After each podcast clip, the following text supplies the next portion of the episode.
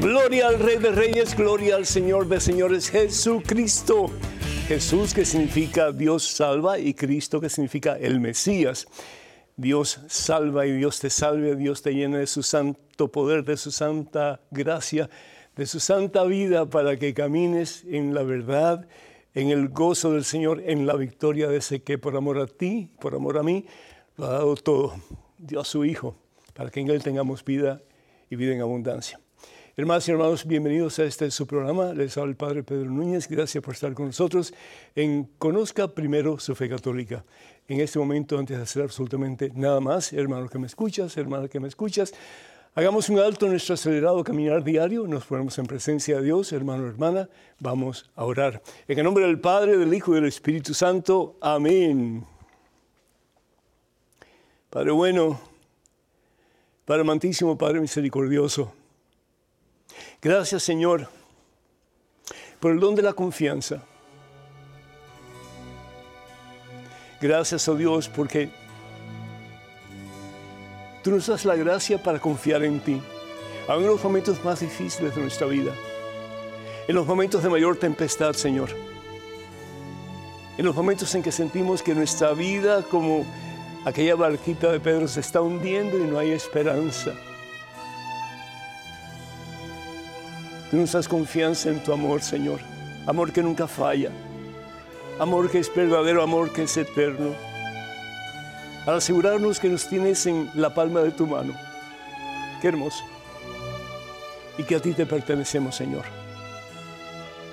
Danos esa confianza que nos hace seguros de que tú nunca nos vas a fallar.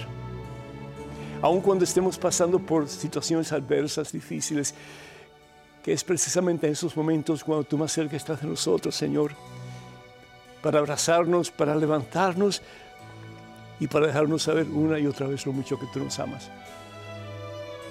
Yo te pido, Señor, confianza, particularmente en el día de hoy, por aquellos matrimonios que están comenzando, aquellos matrimonios que llevan tiempo de relación, de casados, y por aquellos que están esperando en algún momento casarse tengan o no tengan pareja todavía. Yo te pido, Señor, que esa unión entre ambos sea una unión basada en confianza. El saber que la otra persona no te va a hacer daño, no te va a lastimar. Y si te lastima, va a ser inconscientemente. Que si te lastima, lo hace por falta de conocimiento, pero que a través de un diálogo profundo a través de compartir sentimientos, uno va conociendo a la otra persona mejor y van teniendo más confianza y esa confianza va a ser como esa roca firme sobre la cual vamos a estar cimentados y esa roca es Jesucristo Padre Santo. Bendice, oh Dios, a todos los matrimonios, bendice a aquellos que se van a casar pronto y a aquellos que están pensando en la posibilidad de casarse que la confianza sea la clave de su relación y que ellos en esa unidad que viene de ti, basada en amor, puedan ser verdaderamente felices, apoyándose el uno en el otro y juntos dando el mejor ejemplo a sus hijos. Te lo pedimos, Padre, en el nombre de Jesús, tu Hijo, nuestro Señor, que vive y reina contigo en la unidad del Espíritu Santo y es Dios por los siglos de los siglos. Amén, Señor. Amén. Bendito seas mi Dios. Gloria, gloria a ti, Señor. Doy gracias a Dios por tantos de ustedes, hermanos y hermanos, que nos llaman, nos escriben, pidiendo que nos unamos en oración por ustedes. Ustedes eh, pueden tener la completa seguridad de que nuestras oraciones están con ustedes. Doy gracias a Dios por Elba de Manhattan, en New York, que pide oración por su hijo Dalvin, eh, Santiago. Que el Señor le bendiga en abundancia y que toda esta familia, todos miembros de esta familia sigan creciendo en santidad y en amor unos por otros. Cándido de Bronx, New York, pide oración por sus necesidades e intenciones. Muchas bendiciones para ti, Cándido, y para toda tu familia también. Ana de Lima, Perú, pide oración por su hijo Edgar Jesús. Que el Señor lo bendiga y lo encamine en el camino de Jesús, que al fin y al cabo es el camino de la victoria y del gozo y de la paz. Gilberto de Chihuahua, México, pide oración por todos los amigos que tienen cáncer y pues una situación difícil. Hoy día el cáncer tal vez es la enfermedad más común porque muchas de las otras enfermedades se han podido eh, aplacar gracias a la ciencia moderna. Pedimos por todos ellos que el Señor los bendiga y si es la santa voluntad de Dios, pues que pronto puedan sanar. Mercedes de Miami, Florida, pide oración por la cuñada Antonia y también por Rosa. Dios les bendiga a todos en abundancia. Francisco de Virginia pide oración para que el Señor aumente su fe. Francisco, si tienes fe del tamaño de un granito de mostaza, vas a mover montaña. Y la fe significa que no solamente es un don de Dios, pero también es una decisión. Es aplicar tu deseo de acercarte al Señor a través de la gracia que Él te da. Es una decisión porque requiere disciplina, definitivamente pero el que pide recibe, puede estar convencido de esa realidad. Oraremos por ti. María Eugenia de Utah, eh, los integrantes del grupo de oración felicitan y admiran por su valentía de, en defender nuestra fe. Dios nunca lo va a abandonar. Necesitamos sacerdotes como usted y le ofrecemos nuestras oraciones. ¡Uy, Dios mío, se me toca el corazón! Muchísimas gracias. Que Dios les bendiga a todos en abundancia hoy y siempre. Y también pedimos por todos aquellos que solicitan oración de parte nuestra a través de las redes sociales. Les recordamos que las redes que estamos usando en la actualidad son estos los únicos medios oficiales en las redes sociales de este servidor y son las siguientes. Estamos en Facebook y para comunicarse con nosotros a través de Facebook, por favor vaya a facebook.com diagonal P. Pedro Núñez, facebook.com diagonal P. Núñez. También estamos en Twitter, en Instagram y en YouTube. Eh, para comunicarse con nosotros, por favor, vayan a Padre Pedro Núñez, Padre Pedro Núñez. Y nuestro correo electrónico es padrepedro arroba ewtn.com, Padre Pedro arroba ewtn.com. Y por favor, tener cuidado con los perfiles falsos que piden dinero en mi nombre. Eso nunca lo haríamos a través de estos medios que acabo de nombrar. ¿Qué es la confianza? ¿Qué es confianza? Es la seguridad que la persona en quien yo confío nunca me va a quedar mal. ¿Será posible? Nunca me va a quedar mal. Y si me queda mal, no lo hace adrede. Es la certeza de que esa persona nunca me va a quedar mal. Porque en el momento que yo empiezo a dudar de la otra persona, que realmente si quiere lo mejor para mí o no, yo comienzo a quebrantar la relación que existe con esa persona. Así que la confianza realmente es el yo estar convencido de que esa persona nunca me va a hacer daño. Y si me hace daño, no es a propósito, sino que es realmente porque no estaba consciente que me estaba dañando. Y eso es muy importante en todos los ámbitos de la vida, en todos los ámbitos de la vida. Sí. Hay una historia muy bonita de un joven que pues eh, subía y bajaba las laderas de las montañas por allá por los Alpes. Y un día un grupo de exploradores vieron una preciosísima planta de orquídea que estaba pues eh, enraizada en una de las laderas de una montaña. Y llamaron a este joven, le pidieron que si él podía bajar con una soga para poder sacar esa bellísima planta de orquídea y llevárselo a ellos, que les daría una buena cantidad de dinero. El joven dijo que no. Le preguntaron de nuevo que por qué, si ellos lo iban a cuidar, pero él dijo que no. Y entonces le preguntaron, ¿y qué podemos hacer para que tú lo hagas? Pues traigan a mi papá. En él yo sí tengo confianza. En ustedes no, porque no los conozco.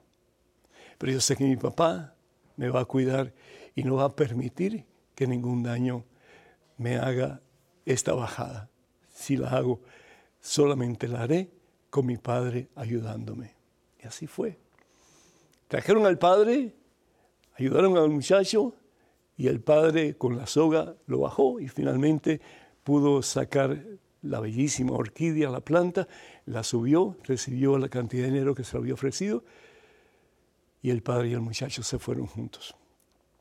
Había confianza de parte del hijo hacia su papá.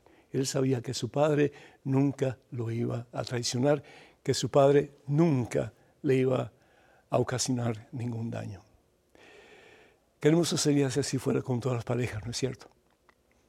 Yo recuerdo, por otra parte, cuando mis padres vinieron de Cuba, yo me sentía supremamente herido. Habían cinco años que habían pasado y mis padres, pues, seguían en Cuba. Yo estaba en Estados Unidos con un hermano mío y realmente, pues, yo pensaba que era culpa de ellos, que no habían venido antes.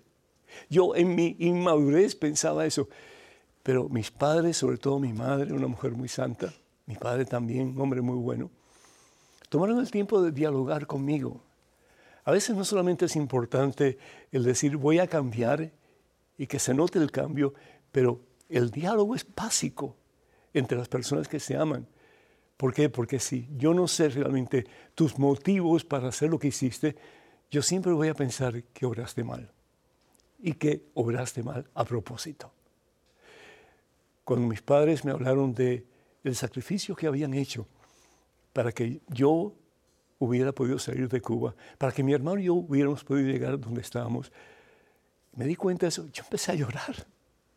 Empecé a llorar porque por primera vez después de cinco años comprendí el dolor que había en el corazón de mis padres y también comprendí el gran sacrificio que hicieron para que nosotros no tuviéramos que entrar en el ejército que ya era pues obligatorio, sobre todo después de los 14 años. Pero ese diálogo y esa oración que hicieron mis padres, cortita pero hermosa, cambiaron toda la perspectiva de mi vida particularmente hacia ellos. Y mi confianza volvió a renacer en ellos con mucha más fuerza todavía que antes. Qué hermoso sería si cada pareja, si cada matrimonio, si cada noviazgo, si cada persona que está pensando algún día casarse, pudiera desarrollar esa confianza con la persona que ha escogido para ser su pareja. Desafortunadamente hoy día hay tantos matrimonios quebrados, tantos matrimonios rotos, tantas familias rotas a consecuencia de la falta de confianza. Y desafortunadamente muchas veces la falta de confianza es causada por un daño que se le ha hecho a la otra persona. Y muchas veces ese daño tiene que ver con la infidelidad.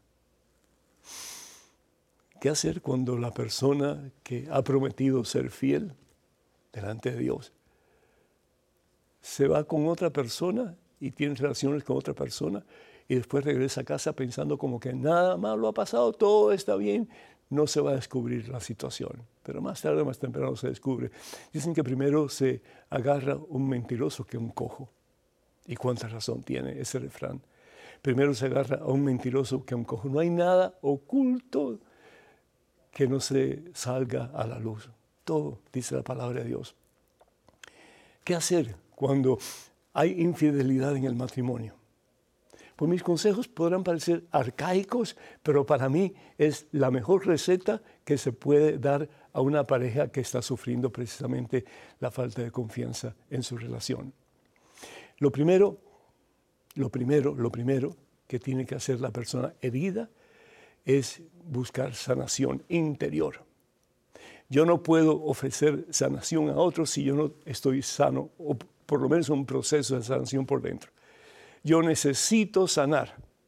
Mi corazón está herido, mi corazón está roto, mi corazón está lastimado, mi dignidad está aplastada. Porque yo puse mi confianza en esa persona, pero esa persona me falló y me falló adrede. Se burló de mí e hizo algo que para mí como persona que le amo es inconcebible. No sé si te pasa a ti eso o no, pero la mayoría de las personas que sufren a consecuencia de lo que el otro le ha hecho es algo devastador. Y es muy difícil perdonar porque mientras tú estás herido, siempre vas a tener en tu mente la pregunta, ¿me estará siendo infiel todavía? ¿Cierto? ¿Qué hacer? Lo primero que yo aconsejo es que esa persona debe de buscar ayuda y por sobre todo ayuda espiritual. Yo recomiendo que vayas donde un sacerdote de tu confianza, un sacerdote que esté caminando en santidad, que se le note que es un sacerdote, que es un verdadero hijo de Dios, un verdadero instrumento en las manos de Dios, para que te ayude a sobrepasar ese sentimiento de víctima que tienes dentro de ti. Porque eso es lo que pasa. Cuando alguien te hiere tan profundamente, tú te sientes que no vales para nada, sientes que no sirves para nada, sientes que tu vida se ha acabado. Y si tienes hijos, peor todavía.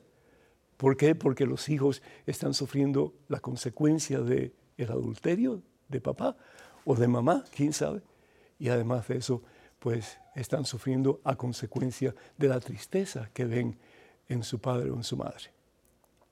Lo segundo que hay que hacer es llenarte de fortaleza, pedirle al Señor que te ayude en ese momento difícil. La oración es básica, es necesaria.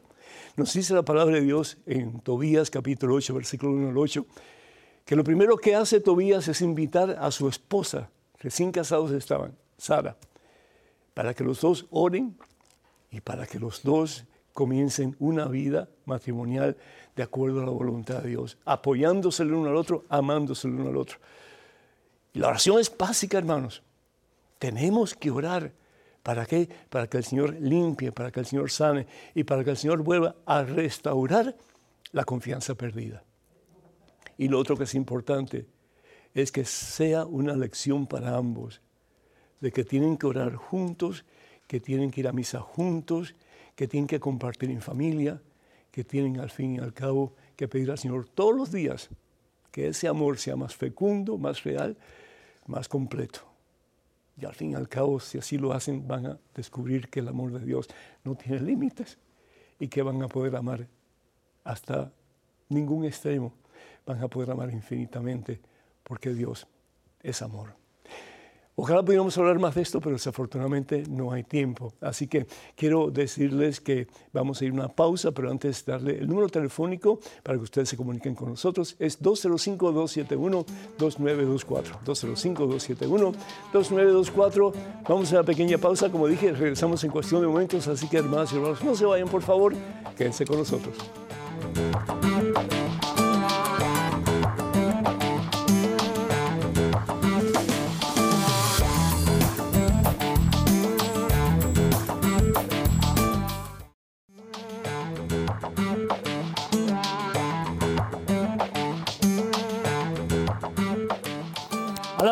Glorificado, exaltado sea el nombre de Jesús, hermanos y hermanos. Bienvenidos a este su segmento de su programa Conozca Primero su Fe Católica. Soy el Padre Pedro Núñez.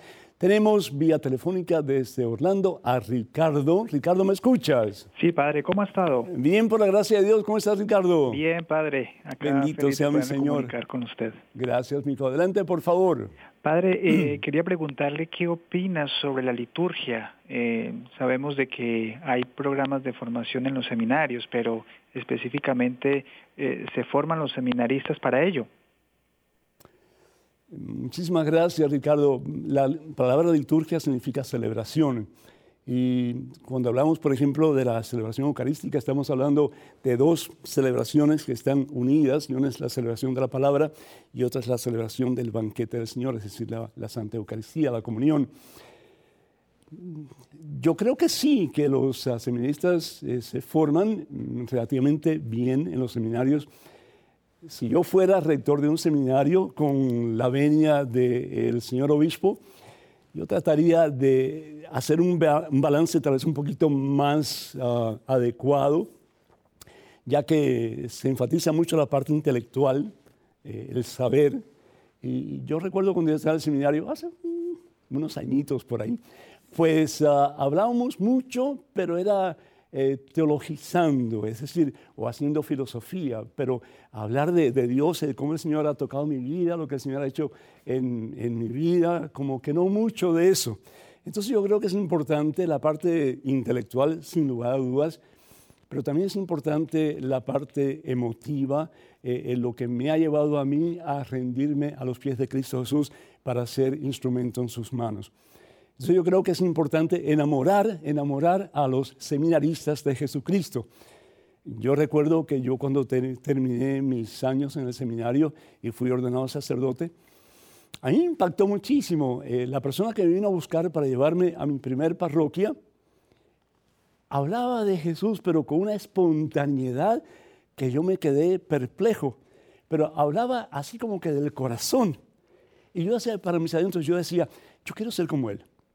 Yo quiero ser como él. Yo había tenido una experiencia de conversión en la universidad que me llevó a, desear servir al Señor en el sacerdocio.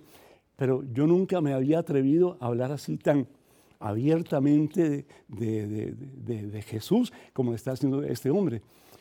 Y ese fue como que uno de los momentos importantes en mi vida para yo expresar mi enamoramiento por Jesús. Entonces, qué bueno si hubiera cabida en las clases del seminario para poder tener ese tipo de diálogo entre los seminaristas y sobre todo testimonios que se pudieran compartir y que todos pudieran crecer en amor a Jesús. Uno da de lo que uno tiene. Y si lo que uno tiene solamente es cabeza, pues es lo que vas a dar. Pero eh, uno que predica debe no solamente predicar desde la cabeza, pero también y tal vez más aún del corazón. Tenemos en este momento un correo electrónico. Adelante, por favor. Hola Padre Pedro, ¿cómo puede uno luchar contra las tentaciones? Hay veces que no puedo, aún habiéndome confesado y comulgado.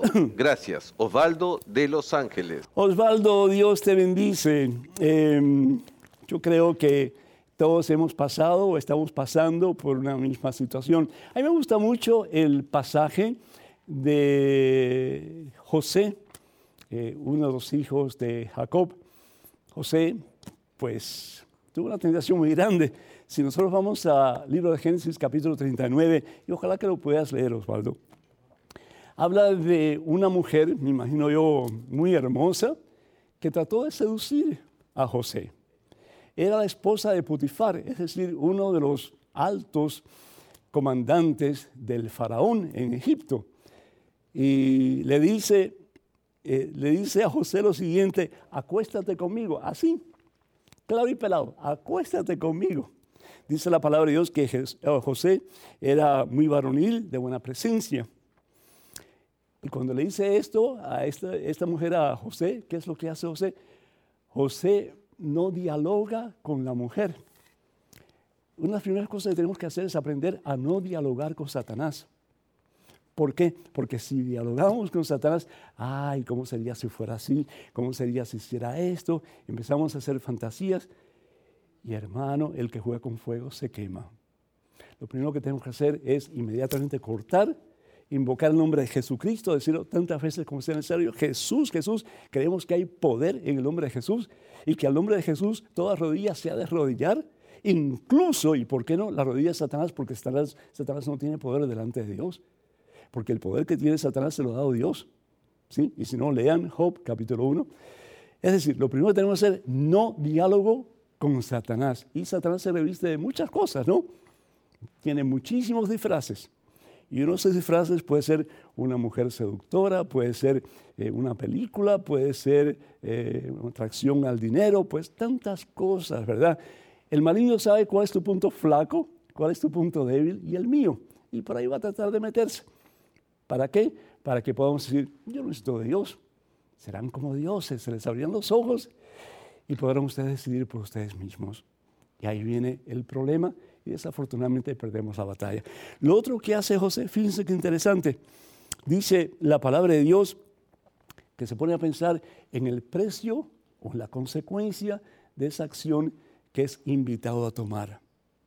Y él dice, no, porque el Señor a quien yo sirvo me lo ha dado todo y yo no quiero ni ofenderlo a Él y menos aún quiero ofender a Dios. Tremendo. Piensa en la consecuencia del pecado. Siempre la consecuencia del pecado es la muerte, dice la palabra de Dios. Romanos capítulo 6, versículo 23, siempre es la muerte. Siempre vamos a salir perdiendo. Y como dice el Señor Jesús en el Evangelio según San Juan capítulo 8, nos hacemos esclavos de eso que pensamos nos va a dar felicidad. Y eso es lo que quería Satanás, tirar al suelo para que mordamos y destruirnos. Tan sencillo como eso. Y lo otro, huye, sale corriendo. No se queda donde está, sino que se va. Cuando te enfrentes a una situación, trata de correr lo más que puedas. Salir de esa situación lo más pronto posible, porque mientras más tiempo te quedes ahí, más difícil te va a ser salir de esa situación o de esa tentación. Y lo otro, persevera, no te des por vencido, porque dice el Señor Jesús en el Evangelio según San Mateo capítulo 24, versículo 13, que el que persevera hasta el final, ese se salvará. Bendito sea Dios. Tenemos un correo electrónico con una pregunta. Adelante, por favor. Padre, estoy en un dilema. ¿Puedo asistir a misa o visitar el Santísimo? Estoy viviendo con una persona. Antes estuve casada, aunque ese matrimonio no fue consumado y estoy en proceso de anulación. Una persona me dice que no puedo asistir a misa ni a la oración con el Santísimo y eso me duele mucho.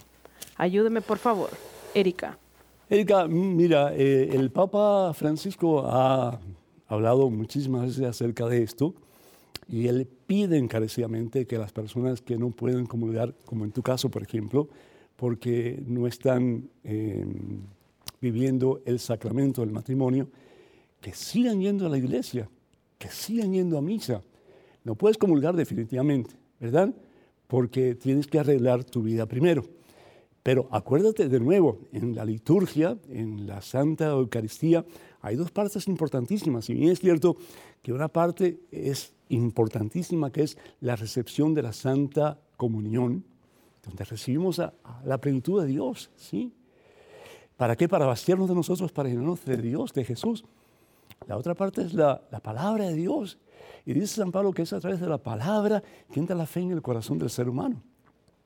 Entonces, no te prives, no te prives de ir a misa, de participar con los hermanos, de dejarte llenar por la palabra de Dios para que puedas caminar en el camino del Señor con más fuerza, con más poder, con más convicción.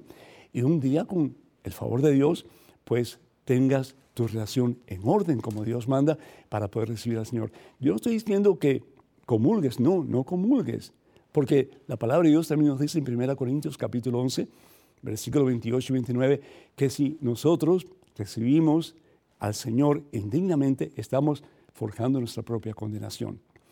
Pero sí, lo que sí es importante es que vayas a la iglesia y que recibas la palabra de Dios, que compartas la fe con tus hermanos y que permitas también que tus hermanos te llenen de la fe que ellos tienen, porque eso es lo que hacemos en cada Santa Eucaristía, para que tú puedas con más fuerza y poder vivir según la santa voluntad de Dios. La palabra de Dios en el Evangelio según San Lucas, en el capítulo 5, eh, acuérdate de esto también, dice el Señor Jesús, no son las personas sanas las que necesitan médico. No he venido para llamar a los buenos, sino para invitar a los pecadores a que se arrepientan. ¿Cómo no visitar al Santísimo? ¿Cómo no dejarte llenar de la presencia de Dios en ese Jesús que te está esperando, en ese santísimo sacramento del altar. Ve. Es igual que cuando uno se expone al sol en una playa, no haces absolutamente nada, pero dejas que el Señor broncee tu piel a través del sol. Qué hermoso dejarnos broncear el alma con el amor y el poder transformador de Cristo Jesús. Bendito sea Dios. Tenemos en estos momentos un correo electrónico. Adelante, por favor. Padre Pedro, tengo un familiar que es sacerdote anglicano. Dígame, por favor, si la Eucaristía y la comunión que ellos celebran es igual que la de la Iglesia Católica. Como católico, ¿debo asistir a esa iglesia?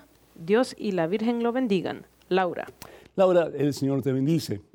Eh, una de las cosas que está tratando de hacer la Iglesia Católica es de volver a la unidad eh, la palabra de Dios en el Evangelio según San Juan en capítulo 10, versículo 16 dice que un día habrá un solo rebaño y un solo pastor. Desafortunadamente la iglesia anglicana hoy día no está en comunión con la iglesia católica, con la iglesia que funda Jesús sobre Pedro y los demás apóstoles. Y por lo tanto, la iglesia católica reconoce eh, la misa anglicana como válida, pero no lícita. Hay una gran diferencia entre los dos. Sabemos bien que alrededor de 1540 más o menos, Enrique VIII, el rey de Inglaterra, decide romper con Roma y él se declara a sí mismo cabeza de la Iglesia de Inglaterra. Y como resultado de eso, pues al romper con Roma, rompe comunión entre la Iglesia Católica y la Iglesia Anglicana. Por lo tanto, la Eucaristía en la Iglesia Anglicana, como dije anteriormente, es válida porque viene en su sucesión apostólica, los ah, obispos eh, han sido los primeros que antes de romper con, Roma, pues eran obispos ordenados lícitamente y válidamente. Pero después de eso ellos empiezan a ordenar a otras personas, realmente ya no estando en comunión con Roma y por lo tanto ya es sí, eh, ya no es un sacramento eh, reconocido por la iglesia. Entonces, mi consejo para ti es que no vayas a esa iglesia, a no ser que tú tengas una fe bien afianzada en las enseñanzas de la Iglesia Católica, entonces puedes ir de vez en cuando, pero acuérdate que en estos momentos eh, no hay sucesión apostólica en la Iglesia Anglicana. Entonces, por lo tanto, no es eh, un sacramento como la Iglesia enseña y por lo tanto no es algo que realmente debemos de participar en ella. Ojalá que esto te ayude. De nuevo, no quiero eh, causar ningún problema, especialmente con tu familiar que es sacerdote anglicano pero esa es la realidad que desafortunadamente estamos encontrando hoy día. Ojalá que algún día esa palabra del Señor Jesús se haga realidad y ojalá que sea pronto, que seamos un solo cuerpo, un solo rebaño, con un solo pastor que es Jesucristo. Ojalá que así sea. Tenemos en estos momentos un correo electrónico con una pregunta. Adelante, por favor. Padre Pedro, ¿cómo María se embarazó sin tener relaciones ya que está científicamente comprobado que sin espermatozoides un óvulo no se puede fecundar. Por lo tanto, ¿le fue infiel a José? Así María no sería virgen. Octavio. Octavio, ¿crees en milagros, hermano? ¿Crees en milagros? El milagro es algo que irrumpe en la ley natural, es decir, es algo como que no es común en absoluto. Pero Dios es el Dios de los milagros, Dios es el Dios del poder, la victoria, Dios todo lo puede. Para Dios no es imposible. Y esa es la misma pregunta que se hace María y que le hace al ángel. En el Evangelio según San Lucas, en el capítulo 1, vamos a, vamos a ver aquí el versículo 34. María está haciendo, Octavio, la misma pregunta que tú haces. María entonces dijo al ángel, ¿cómo puede ser esto si soy virgen? Es decir, no tengo relación con ningún hombre. Es decir, ella está consciente de que ella solo no podía. Si no tenía hombre, ¿cómo iba a ser? ¿Verdad? Desde el punto de vista físico, desde el punto de vista científico, es una imposibilidad. Pero ¿qué es lo que dice el ángel? Fíjense qué hermoso. Fíjate, Octavio. El ángel le contestó, el Espíritu Santo descenderá sobre ti y el poder del Altísimo te cubrirá con su sombra. Por eso el niño es santo y será llamado Hijo de Dios. También tu parienta Isabel, aunque no podía tener familia, porque era viejita, se encuentra en su sexto mes de embarazo, porque para Dios nada es imposible. Qué hermoso. Para ti y para mí, imposible. Pero ¿qué es imposible para ti y para mí? Con Dios es posible. No importa cuán horrible haya sido nuestra vida, cuántos pecados hayamos cometido. El Señor te mira y te dice, ven a mí, porque lo que es imposible para ti, conmigo va a ser posible. Bendito sea Dios. Qué hermoso. Qué hermoso, hermanas y hermanos, el saber que tenemos una nueva oportunidad, que Dios es el Dios de las oportunidades, que Dios nunca se cansa de perdonarnos. Bien lo dice el Papa Francisco. Primero tú y yo nos vamos a cansar de pedir perdón que de Dios perdonarnos. El teléfono para que llamen en Estados Unidos y en el mundo entero es el 205-271-2924. 205-271-2924. Vamos a una pequeñísima pausa y regresamos en cuestión de momentos. Así que, hermanas y hermanos, por favor, no se vayan. Quédense con nosotros.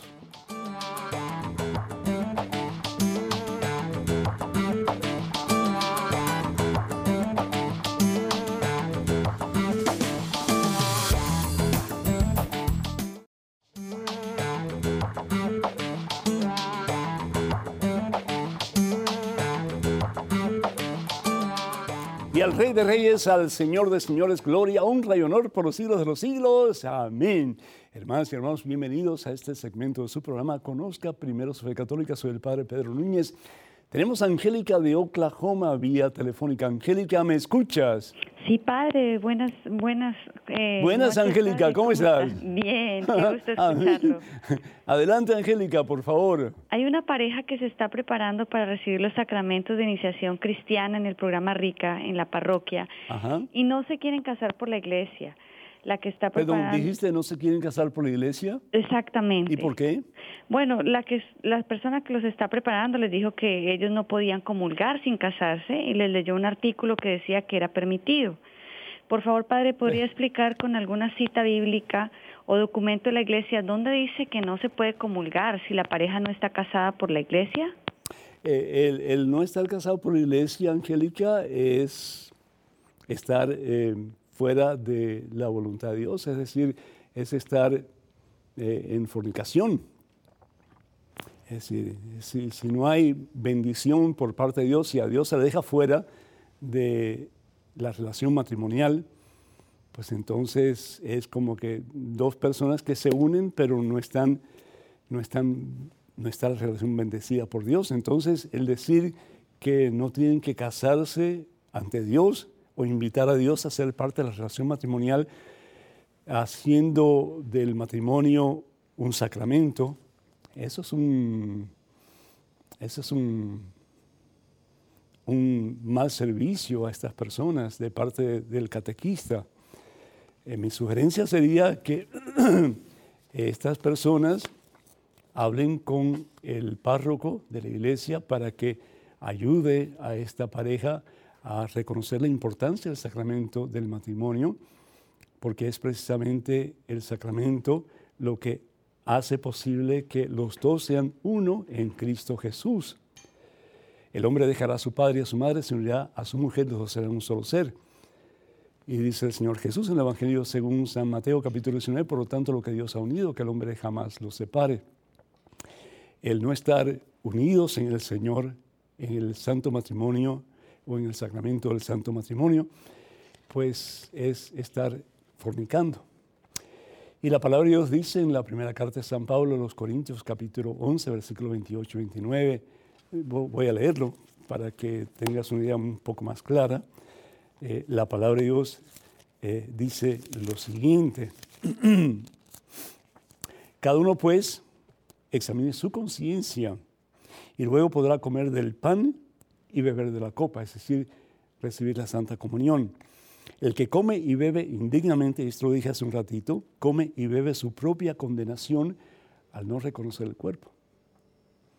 Entonces, si se van a preparar para eh, ser parte de la Iglesia Católica, pues tienen que mm, pues, asumir esa responsabilidad de que ellos van a hacer las cosas según lo pide la Iglesia, que al fin y al cabo es lo que pide el Señor Jesús porque el Señor Jesús establece la iglesia para darnos a conocer la verdad, que es lo que nos va a salvar.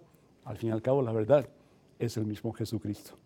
Así que ojalá, Angélica, que tú puedas hacer algo para que esta pareja, que tal vez esté un poco confusa, pueda conocer la verdad según las enseñanzas de Jesús, dada a nosotros a través de la iglesia que él funda, que es la Iglesia Católica. Tenemos en estos momentos un correo electrónico. Adelante, por favor. Hola padre, yo soy un joven muy cercano a la iglesia y las preguntas que me hacen sobre la Biblia las sé contestar, menos una. ¿Por qué hay pecado mortal y pecado venial? ¿Es que acaso no son los dos pecados? ¿Qué dice la Biblia sobre estos pecados? Daniel. Daniel, el Señor te bendice. Pues yo creo que, que es lógico que no todas las faltas son de la misma intensidad o de la misma gravedad. Hay faltas que son mucho más graves que otras. Por ejemplo, yo estoy caminando y veo una mariposa y llego donde un amigo y le digo, vi una mariposa enorme, enorme, enorme así, cuando la mariposa realmente era de este tamaño. ¿Estoy cometiendo una falta? Sí.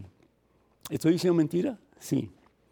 ¿Es una acción grave que mata la presencia de Dios en mí? No.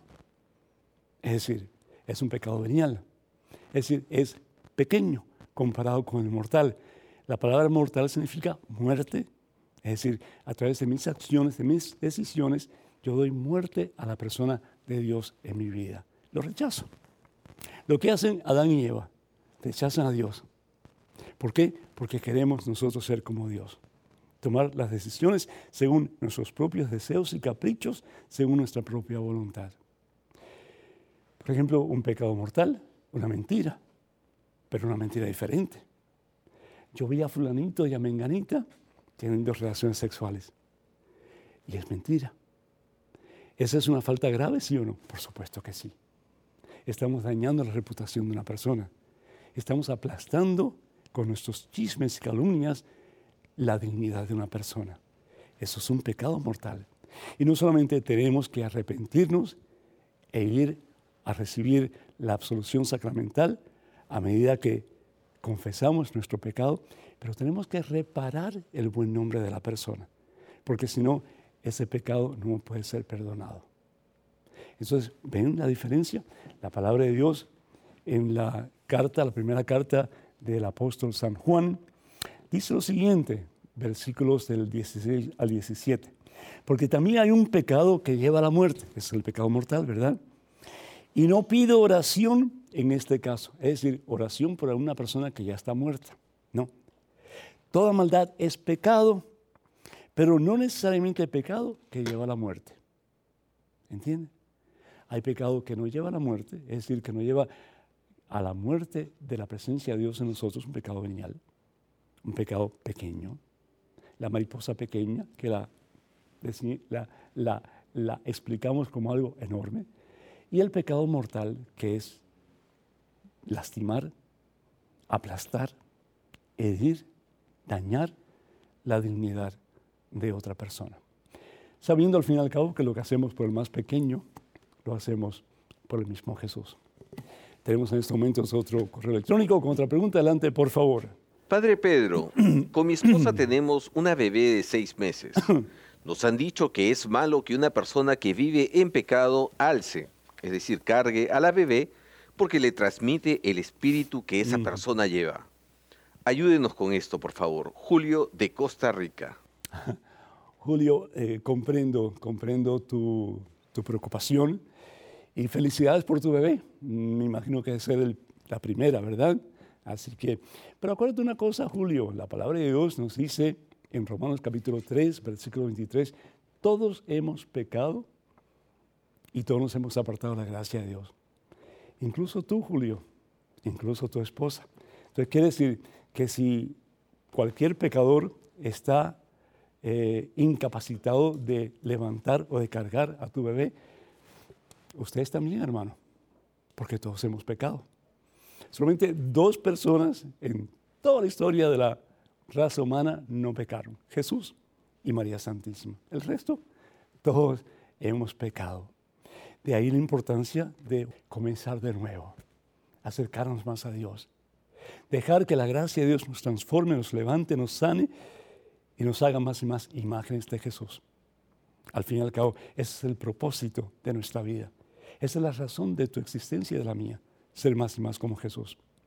Y la palabra de Dios, yo no sé si tu bebé está bautizada, yo espero que sí. Si no, por favor, pues bautícenla, porque al bautizar a esa criatura, Dios habita en ella. La primera carta del apóstol Juan, el capítulo 4, primera carta del apóstol Juan, capítulo 4, dice lo siguiente, fíjate qué hermoso. Ustedes, hijitos, son de Dios, ustedes son de Dios, así que no tengas miedo. Si tu hija está bautizada, tu hija es de Dios, es templo del Espíritu Santo dice la palabra de Dios. Por lo tanto, el que está dentro de ustedes, al ser bautizados, al ser residencia de Dios, el que está dentro de ustedes, que es Dios, es mucho más fuerte que el que está afuera. Así que si Dios contigo y conmigo, nadie ni nada puede estar en nuestra contra. Y todo lo podemos en el que nos fortalece. Así que está cubierta, está protegida, está llena de la presencia de Dios. Y el Señor promete que nada ni nadie la podrá destruir. Bendito sea el Señor. Tenemos una llamada vía telefónica desde Texas. Helen, ¿me escuchas? Sí, Padrecito. Dios me lo bendiga. Un gusto escucharte, Helen. Adelante, por favor. Tengo una pregunta, Padre. ¿Me podría explicar qué es la indulgencia plenaria? Mm, con todo gusto. La palabra de Dios en el, en el Evangelio según San Mateo, el capítulo 25, pues habla acerca del juicio final y va a haber aquellos que han sido obedientes al Señor y aquellos que han sido desobedientes al Señor. Pero todos nosotros en algún momento u otro hemos sido desobedientes al Señor, como está diciendo en unos momentos, todos hemos pecado y todos hemos apartado la gracia de Dios. En el Evangelio según San Mateo, capítulo 16, versículo 18, Jesús hace una cosa maravillosa. Le da las llaves del reino a Pedro. Pedro fue un nombre inventado por Jesús. La palabra Pedro no existía, ni en hebreo ni en griego tampoco. Nadie se llamaba piedra, nadie. Imagínate que ahora te pongan, que sea volcán, es decir, esa palabra eh, no existe en, la lista de nombres que usualmente usamos, aunque hoy día, quién sabe, ¿no? Porque hay tantos nombres extraños, ¿no? Pero en ese tiempo nadie eh, usaba la palabra Pedro. Y sin embargo, es la palabra que Jesús le da a Simón Barjona. Tú eres Pedro. Y sobre esta piedra edificaré mi iglesia. Y los poderes del infierno jamás la podrán vencer. Te daré las llaves del reino. Las llaves, en el caso de David, el gran rey de Israel, las usaba el mayordomo de David. Y el mayordomo tenía el poder con su llave de abrir la sala de audiencia o cerrarla, de abrir los almacenes del, reino o cerrarlos. Las llaves que Jesús le da a Pedro son llaves simbólicas, las llaves del reino. Con esas llaves abrirás y cerrarás. Cuando estamos hablando de indulgencias plenarias, estamos hablando no solamente de la autoridad que Jesús le confiere a los primeros apóstoles, que son los primeros obispos de la iglesia, y a sus sucesores, y a las extensiones de esos sucesores, que son los sacerdotes, para abrir y cerrar, pero también para borrar todo tipo de cicatriz o de consecuencia causada por el pecado. Esa es la indulgencia, un indulto la persona queda completamente limpia. ¿Por qué? Porque en el nombre de Jesucristo, el obispo y la extensión del obispo, que es el sacerdote, tienen la autoridad del mismo Jesús para limpiar, para sanar, para levantar, para renovar y para dar vida nueva. No que el sacerdote tenga poder, el sacerdote no tiene poder en absoluto, ni el obispo tampoco. Es Jesús actuando a través del sacerdote, en persona Christi. Entonces, hay dos tipos de indulgencia. La indulgencia parcial, en la que hay un indulto parcial, se borra parte de la cicatriz o de la consecuencia del pecado cometido y la otra pues la indulgencia plenaria que se borra todo, completamente todo por la sangre de Jesús derramada en una cruz en el Calvario. Y si esa persona muere en ese momento, derechita al cielo va. Qué maravilla. Así es la misericordia de Dios. Tenemos en estos momentos un correo electrónico con una pregunta adelante, por favor. Padre Pedro, mi corazón se regocija al escucharlo. ¿Es cierto que la iglesia prohíbe poner las cenizas de mi esposo en el mar? ¿La casa no es apropiada? ¿Cuál sería el lugar más adecuado para depositarlo? Gracias, Cecilia. Cecilia, mi hija, ¿y para qué quieres tirar la ceniza en el mar? Es decir, para que se la coman los pececitos, no. Es decir, ya la persona no está ahí, comprendemos perfectamente que el alma no está ahí. Pero ahí está el cofre donde estuvo ese precioso regalo que Dios nos ha dado, que es nuestra alma, que ha sido creada a imagen y semejanza de Dios. Entonces, un lugar digno, así la iglesia lo estima, es el suelo. La palabra de Dios en el libro de Génesis dice, polvo eres y al polvo regresarás. Génesis 3, 19, polvo eres y en polvo te convertirás. Entonces, el tener las cenizas de una persona eh, en la casa o de tirarlas en el mar, pues no estamos realmente siendo reverentes con ese cofre maravilloso que fue la residencia de nuestra alma inmortal. Entonces la iglesia pide que nosotros demos cristiana la sepultura. Y de esa forma, pues estamos reverenciando ese cofre maravilloso que el Señor por amor nos ha dado. Ese cofre que ha sido por todos estos años realmente la residencia de eso que ha sido creado a imagen y semejanza de Él. Quiero recordarles que Madre Angélica tiene varios libros que ha escrito en el proceso de su larga, larga misión como evangelizadora. Y esta se titula El sufrimiento y el agotamiento. Y creo que con lo que hemos dicho en el programa de hoy, pues creo que, que puede ayudar mucho a cómo poder sobrepasar o vencer o sanar el sufrimiento y también el agotamiento. Así que eh, para más información pues pueden visitar el catálogo religioso de WTN para adquirir este interesante y provechoso libro. También además tenemos los libros que este servidor, por la gracia de Dios, ha podido escribir como el libro Conozca más su fe católica.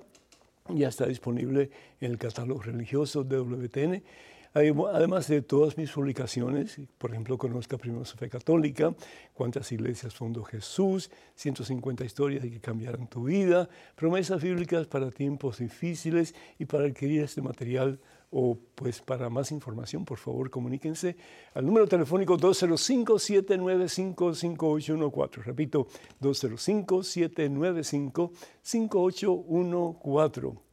También quiero pues uh, dejarles saber que ya estamos en los últimos, últimos, últimos, últimos días para inscribirse para el maravilloso, poderoso, transformador peregrinaje a Tierra Santa que tomará lugar del 14 al 25 del mes de octubre. Para más información, por favor, comuníquense con Maciel Carrasco a Canterbury Pilgrimages. Celular con WhatsApp es el 347 469 3998. Repito, 347-463-3998. Y en su oficina, número telefónico es el 1-800-653-0017. 800-653-0017. O pueden escribirle a su correo electrónico maciel arroba canterburypilgrimages.com maciel arroba canterburypilgrimages.com También quiero recordarles que voy a estar con el favor de Dios con el grupo de EWTN.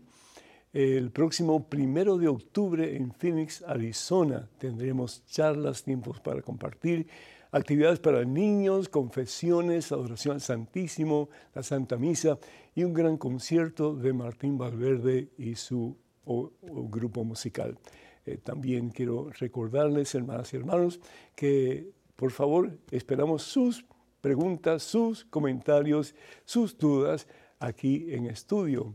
Para poderse comunicar con nosotros, vayan por favor a padrepedro.ewtn.com, padrepedro.ewtn.com. Y también les pedimos que se recuerden, por favor, de orar por este ministerio. Particularmente pido oración por este programa, Conozca Primera Fe Católica, y cuando puedan, envíen sus donativos para que juntos podamos seguir llevando al mundo la santa palabra de Dios. Que el Señor vaya detrás de ustedes para que les proteja, delante de ustedes para que les guíe y sobre ustedes para que les bendiga hoy siempre en el nombre del Padre, del Hijo, del Espíritu Santo. Amén. Hermanos y hermanas, vayan con Dios. Dios siempre irá con ustedes. Que pasen un día muy feliz y hasta la próxima. Dios mediante.